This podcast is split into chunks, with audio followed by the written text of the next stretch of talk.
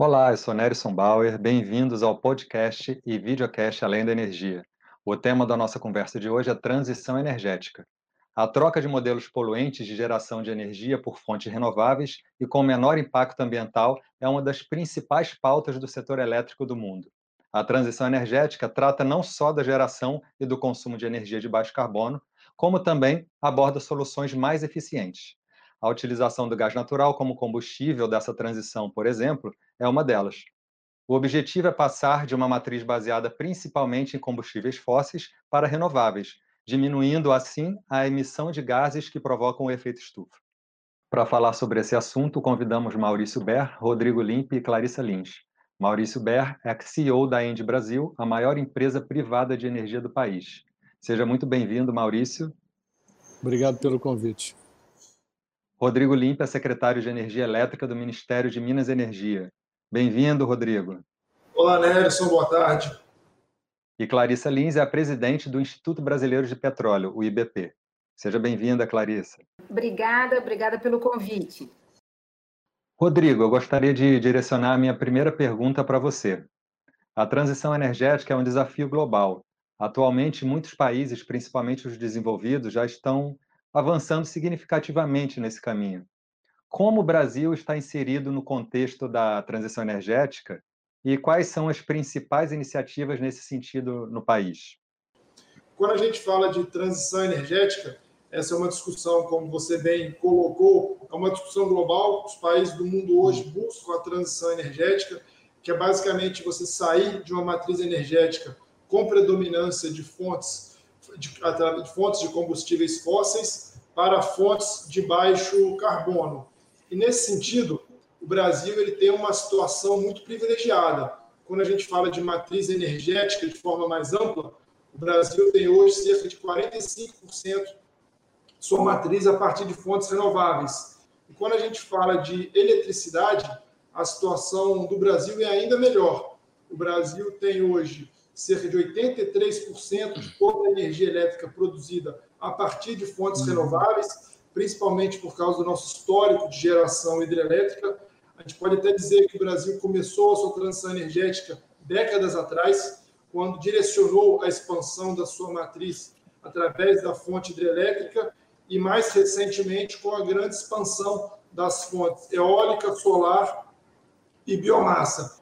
Só que é, pensando também em termos de complementaridade de fontes, segurança no fornecimento, a gente é importante a gente destacar o papel que o gás natural vai ter na expansão uhum. da matriz.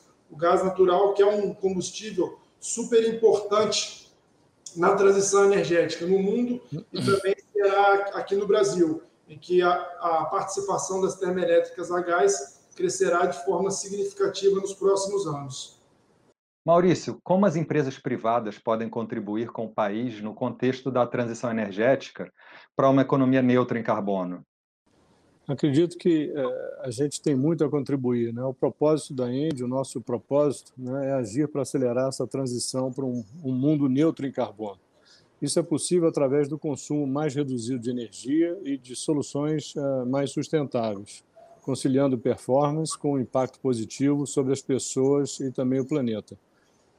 É esse propósito que norteia as nossas atividades uh, e nossa relação com os clientes, uh, fornecedores, enfim, os nossos uh, stakeholders. Né?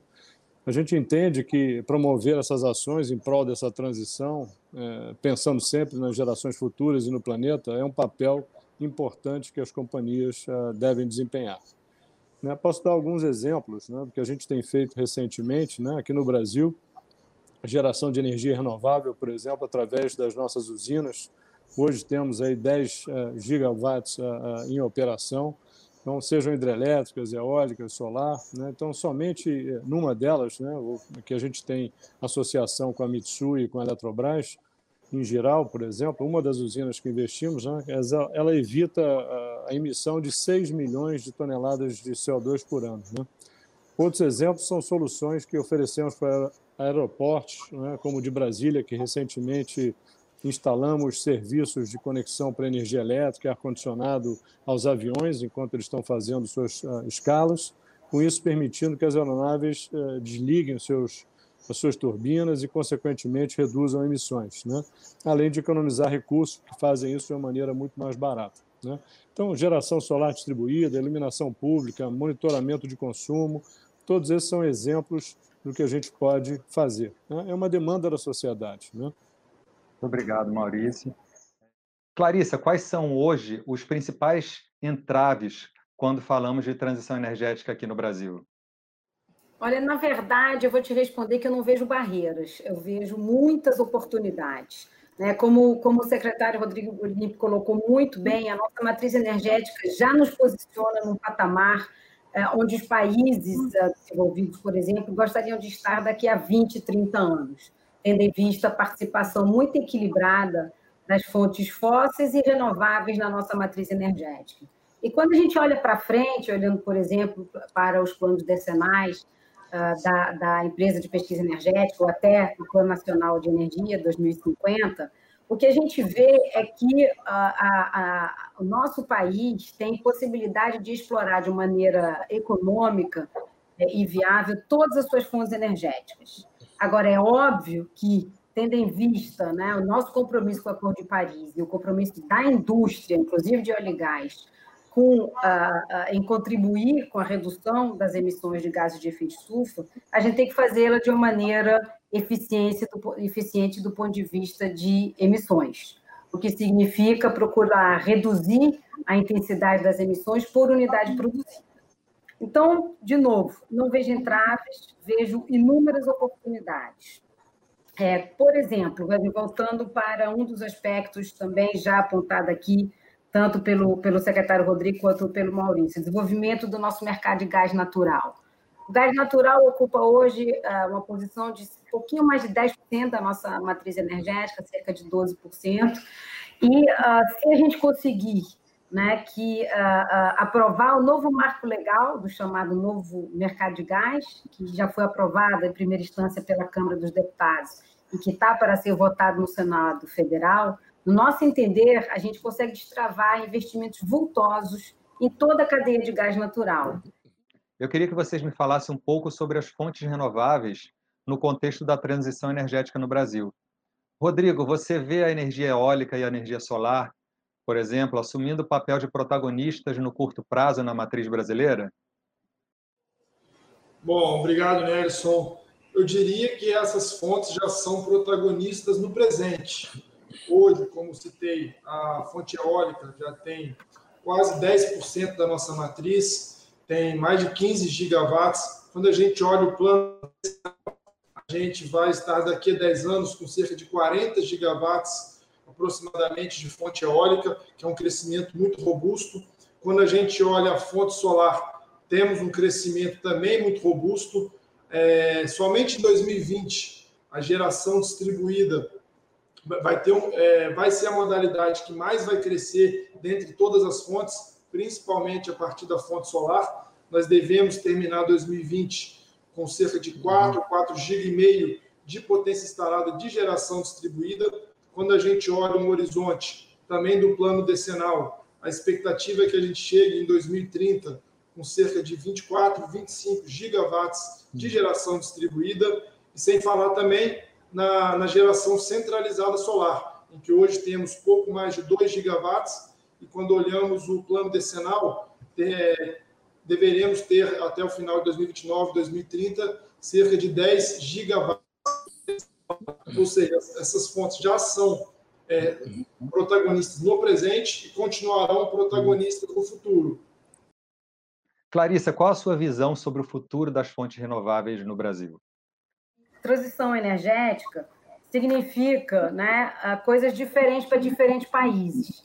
No nosso país, né, no Brasil, é, eu entendo que transição energética significa a gente poder aproveitar dos nossos recursos energéticos, dos nossos recursos naturais, de maneira eficiente, fazendo com que a sociedade caminhe para essa economia de baixo carbono ah, de maneira, de novo, custo competitivo.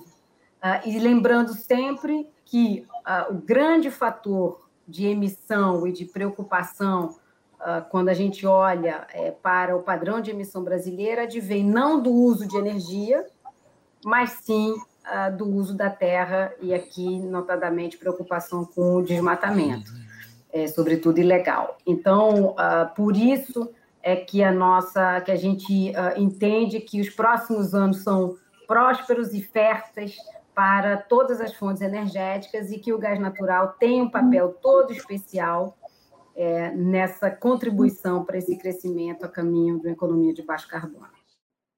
Agora eu gostaria de saber de vocês, Maurício e Rodrigo, pensando a longo prazo, além de serem melhores para o planeta, as energias limpas são mais viáveis economicamente? Bom, é, a gente observa, observou nos últimos anos uma redução muito forte nos custos dessas fontes renováveis, principalmente a eólica e a solar. A gente, quando a gente olha para trás no, com a inserção da fonte eólica, principalmente lá desde o Proinfa, a gente observa uma queda muito significativa nos custos. Isso também tem observado com a fonte solar. Então, eu diria que hoje essas fontes já têm uma, um grau de competitividade muito elevado. E a tendência é que, com a, o maior uso dessas fontes, e o desenvolvimento de novas tecnologias é que elas se tornem ainda mais viáveis economicamente. É, exatamente, Rodrigo. Acho que você pontuou as, as, mesmas questões. Eu acho que o nosso setor elétrico é um setor que se complementa, é um grande condomínio né, em prol da, da natureza e da sustentabilidade. Né? Acho que é um dos principais motivos das energias renováveis serem tão importantes é o fato que elas são inesgotáveis estão em constante ciclo de renovação. Né? Além disso, as fontes de energia renováveis estão sempre se tornando cada vez mais economicamente viáveis. Já não se precisa mais daqueles subsídios que a gente tinha no início, quando precisávamos uh, incentivar a indústria a se formar no Brasil. Né? Com essa economia de escala, uma disseminação do seu uso e substituição aos combustíveis fósseis, isso já foi conseguido. Né? Nós, na Índia, temos um, um, amplo leque de opções de energias renováveis, como hídrica, eh, eólica, biomassa, geração solar distribuída e também centralizada. Né? Um pilar fundamental da nossa estratégia é descarbonização, com foco exclusivo do nosso crescimento em geração de energia renovável. Temos aí uma meta global, por exemplo, de aumentar a nossa geração renováveis de 3 a 4 gigawatts por ano. Então, é uma meta muito expressiva. Clarissa, quando você acha que vai acontecer essa transição de matriz energética, de fato, ou seja, de qual longo prazo nós estamos falando necessariamente para uma mudança significativa? Então, se eu olhar sobre o prisma histórico, eu te diria que a gente está sempre em busca né, de novas fontes energéticas que nos atendam melhor. Agora, eu acho que o desafio posto pela sociedade é não abrir mão das fontes energéticas seguras, mas fazer com que elas tenham um menor impacto em termos de emissão de gases de efeito estufa. É, e o que então está posto, por exemplo, para a nossa indústria de óleo e gás é continuar a ser tão relevante em termos de segurança energética, mas sabendo lidar com o desafio das emissões. E por isso é que a gente tem que buscar descarbonizar a nossa indústria, e nesse quesito, a indústria de óleo e gás aqui no Brasil está muito bem posicionada. Primeiro, todas as operadoras, as grandes operadoras que aqui atuam, já têm metas de redução de intensidade de emissões. O nosso óleo já é um óleo que tem uh, baixo teor de, de emissão de carbono, e o gás associado a ele é exatamente esse gás que a gente mencionou ao longo de todo esse seminário, que vai impulsionar também é, é, uma parte da nossa reindustrialização, substituindo muitas vezes fontes mais fósseis, e que também vai ajudar a firmar fontes intermitentes. Eu queria falar um pouco sobre o impacto social que a transição energética pode provocar. Um deles é a geração de emprego e renda. Rodrigo, como o mercado de renováveis pode contribuir na geração de postos de trabalho no mercado brasileiro? Então, o, os investimentos em fontes renováveis eles têm um enorme potencial economicamente as regiões onde são implantados.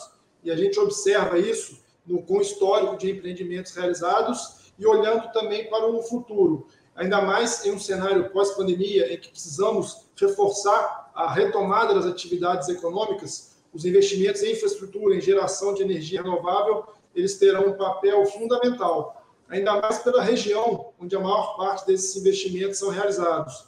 Quando a gente olha, por exemplo, as fontes solar e eólica, boa parte desses investimentos são realizados na região Nordeste são regiões que precisam de investimentos para que tenham é, uma maior possibilidade de geração de emprego e renda para a população. E olhando novamente o horizonte dos próximos 10 anos, nós teremos para a fonte eólica mais de 120 bilhões de reais de investimento. A geração distribuída, teremos cerca de 70 bilhões de reais de investimento aproximadamente. A geração solar centralizada, com mais de 30 bilhões de reais de investimento. Isso tudo significa emprego e renda para a população brasileira. O mercado do transporte de gás natural no Brasil vem crescendo nos últimos anos rapidamente. O gás natural é o principal combustível do processo de transição energética. A ENDE, percebendo o momento, investiu na aquisição da transportadora de gás TAG em 2019 e entrou nesse mercado. Quais os planos da ENDE para esse mercado de gás no Brasil, Maurício? Entramos nesse mercado aqui no Brasil em 2019, no ano passado, por meio da aquisição da, da TAG, que é detentora da mais extensa malha de transporte de gás natural do, do, do Brasil. Nossa participação na TAG é de 65%, CDPQ, a nossa sócia investidora institucional é, global, tem os, os restantes 35%. Né? Com essa expansão da produção do, do, do gás, do pré-sal no Brasil e a abertura do mercado de gás, que vem agora com a nova lei do gás, vai ampliar em muito o número de agentes, né? fazendo com que os volumes transportados, tudo isso cresça muito. Né? E vai trazer competição saudável para o setor. A tendência é que o gás se torne competitivo, vai permitir que o país atraia indústrias, né, investimentos por meio de um ativo energético mais acessível. A gente espera que o Brasil possa atrair fábricas de fertilizantes e todos aqueles outros consumidores que a Clarissa bem pontuou. Né? Eu acho que é uma indústria em expansão. A gente entende que o, que o gás natural tem um papel super relevante por ser complementar às fontes renováveis que geram energia intermitente, né? principalmente solar e eólica, ou também através é, da, do seu uso associado às hidrelétricas, né, que acabam sendo a grande bateria do sistema. Né? O uso do gás é, na geração de energia elétrica precisa ser considerado de uma maneira bastante cuidadosa, né, para que a gente possa aproveitar o que cada fonte oferece de melhor. Clarissa, e você? Como você enxerga o papel do gás natural na transição energética para uma economia de baixo carbono? Olha, eu acho que para que a gente possa, de fato, alavancar todos esses investimentos, né, ao qual o Maurício eh, se referiu, é, e que eu mencionei rapidamente na primeira resposta, a gente precisa ter o marco legal aprovado. Então, acho que esse é um passo fundamental para dar a segurança jurídica para as diversas partes que, assim como a ENGE, vêm ao Brasil e investem por longo prazo. Então, acho que o primeiro passo é aprovar é, o projeto de lei, tal qual ele foi aprovado na Câmara. É, pelo que a gente sabe, há é, boas é, perspectivas de votação muito em breve pelo Senado Federal, e o IPP acredita e espera que isso aconteça é, antes do final do ano, para que a gente assim, conclua o ano de 2020 com esse passo importantíssimo uh, para estabelecer um ambiente uh, institucional, regulatório seguro, previsível e atraente. Feito isso, a gente tem alguns outros passos a serem tomados. Por exemplo, eu preciso que as, os, os, governos estaduais uh, que regulam a distribuição, por exemplo, de gás canalizado e a figura do consumidor livre também implementem as suas mudanças regulatórias necessárias.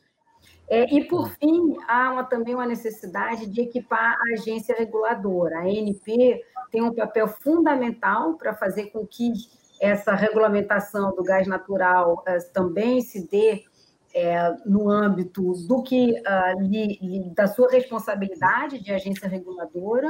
Há uma série é, de preceitos que dependem da atuação uh, da ANP, como, por exemplo, a definição né, de gasoduto, se é de transporte, se é de distribuição, mas várias outras é, medidas que a gente chama infralegais que precisam de regulamentação, e aqui a nossa preocupação é que a ANP esteja bem equipada, do ponto de vista de recursos humanos, do ponto de vista é, de capacidade de acompanhar essa velocidade da regulação, é, e, por fim, com que cada agente faça a sua parte. Então, algo que o Maurício também mencionou rapidamente. Então, a competição entre os produtores de gás, então que eles de fato levem ao mercado as suas ofertas de gás, que a gente não dependa apenas da Petrobras, mas de todas as demais que já produzem gás associado no pré-sal, por exemplo, que as transportadoras façam, também cumpram o seu papel, é, assim como a TBG está fazendo, enfim, fazendo as chamadas públicas e, portanto, mostrando ao mercado as possibilidades de prestação de serviços é que os governos locais regulamentem o consumidor livre, que as comercializadoras de gás tenham interesse em entrar nesse uhum. mercado, e a gente vai fazendo com que cada elo da cadeia tenha o seu estímulo necessário para poder atuar e fazer desse mercado um mercado dinâmico e atraente, uh, destravando esse nosso potencial. Eu gostaria de agradecer aos nossos convidados pela participação no nosso Além da Energia. Muito obrigado, Maurício Ber, CEO da Engie Brasil, a maior empresa privada de energia do país. Um prazer estar aqui com vocês compartilhando a telinha. Muito obrigado, Rodrigo Limpe, secretário de Energia Elétrica do Ministério de Minas e Energia. Obrigado. Eu que novamente agradeço a oportunidade e parabenizo pela grande iniciativa. Foi uma honra estar aqui conversando com vocês. Obrigado, Clarissa Lins, presidente do IBP, Instituto Brasileiro de Petróleo e Gás. Muito obrigado pela participação. Eu que agradeço o convite, parabenizo a Indy pela iniciativa e pelo site Além da Energia. Obrigada.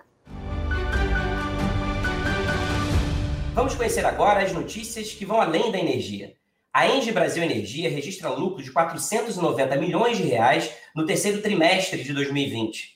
A empresa registrou alta de 28,7% em sua receita líquida que somou 3 bilhões 208 milhões de reais entre os meses de julho e setembro. Já o EBITDA foi de 1 bilhão 432 milhões. A elevação da receita se deve aos aumentos do preço de venda da energia. Usina de Itá comemora 20 anos em operação. A usina hidrelétrica Itá, localizada na divisa dos estados de Santa Catarina e Rio Grande do Sul, comemora 20 anos de operação. Pioneira no aproveitamento hídrico da bacia do Rio Uruguai, a hidrelétrica já produziu mais de 139 mil gigawatts-hora e já pagou mais de 500 milhões de reais em compensação financeira pelo uso do recurso hídrico, valor considerado histórico. Engie lança canal digital para gestão e negociação de contratos de energia no Mercado Livre. Batizada de Energy Place, a plataforma online pode ser utilizada por todos os agentes do mercado e tem como objetivo proporcionar mais conveniência, facilidade e segurança na compra e gestão de energia. Bom, é isso, pessoal. Esse foi o nosso podcast e videocast Além da Energia. Lembrando que você pode acessar o nosso hub de conteúdo em alemdaenergia.com.br para saber tudo sobre transição energética. Nós estamos no YouTube, no Spotify, no Deezer, no iTunes e no Google Podcast. Muito obrigado e até a próxima.